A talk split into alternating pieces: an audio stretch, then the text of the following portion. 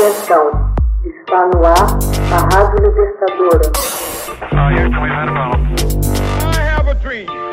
Assim sendo, declaro vaga a presidência da República.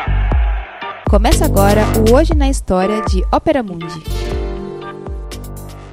Hoje na História, 18 de fevereiro de 1564, morre o artista renascentista Michelangelo. Em 18 de fevereiro de 1564, morreu o pintor, escultor, arquiteto e poeta Michelangelo de Ludovico Buonarroti Simone, aos 88 anos. Ainda em vida, foi considerado o maior artista de seu tempo, chamado de O Divino. Ao longo dos séculos, é tido como um dos maiores artistas que já viveram e como o protótipo do gênio.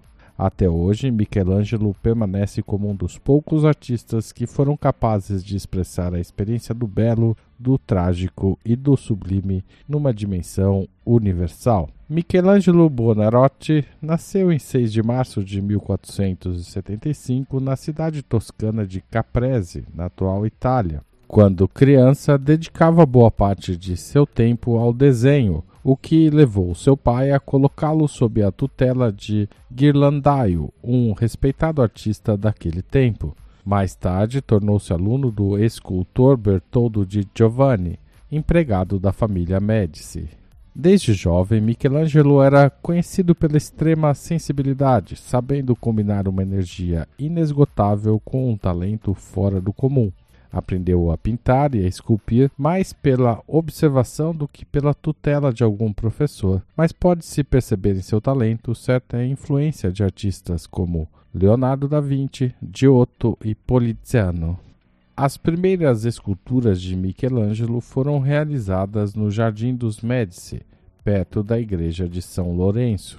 Seus Baco, e Cupido Adormecido mostram o resultado de uma cuidadosa observação das obras clássicas existentes. Michelangelo tinha apenas 23 anos quando esculpiu o que muitos consideram a mais impressionante obra de arte que o gênio humano jamais concebeu, a Pietà. Em função da pouca idade, muitos não acreditaram que fosse ele o autor, por isso, teria inscrito o nome na faixa que atravessa o peito da Virgem Maria, sua única assinatura conhecida. Michael Angelus Bonarotus Florente Fiacebat, ou feito por Miguel Ângelo Bonarotti de Florença.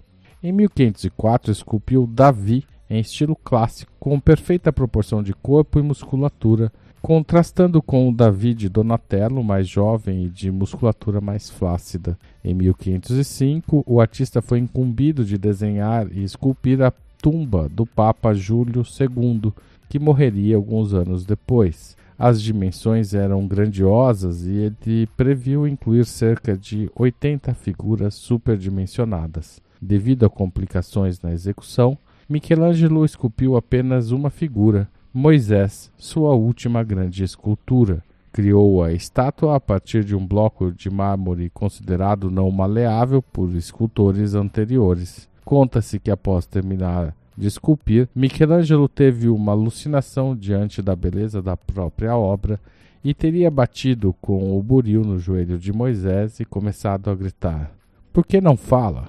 Michelangelo demonstrou maestria na composição de figuras humanas também na pintura.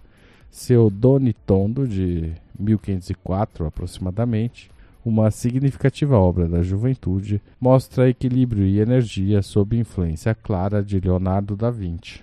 Finalmente, o artista foi chamado para pintar o teto da Capela Sistina, no Vaticano. Originalmente, as doze figuras ali desenhadas representariam os doze apóstolos de Jesus mas Michelangelo resolveu pintar sete profetas e cinco sibilas. Entre os nove painéis que contam a história bíblica do mundo, três foram dedicados à criação, três à história de Adão e Eva e três a Noé e o dilúvio. Na parte de trás da capela, Michelangelo pintou o juízo final de 1534, considerado por muitos como sua obra-prima em pintura. Também como arquiteto, Michelangelo desafiou as convenções de seu tempo. O formato de losango tinha a intenção de contrapor os estilos da perspectiva. De 1540 a 1550, Michelangelo redesenhou a Basílica de São Pedro, completando apenas a cúpula e quatro colunas básicas antes de sua morte. Hoje na história, texto original de Max Altman, locução de Haroldo Cerávulo, gravação e edição Laila Manuelle. Você já fez uma assinatura solidária de Opera Mundi? Com 70 centavos por dia, você ajuda a imprensa independente e combativa. Acesse www.operamundi.com.br/apoio.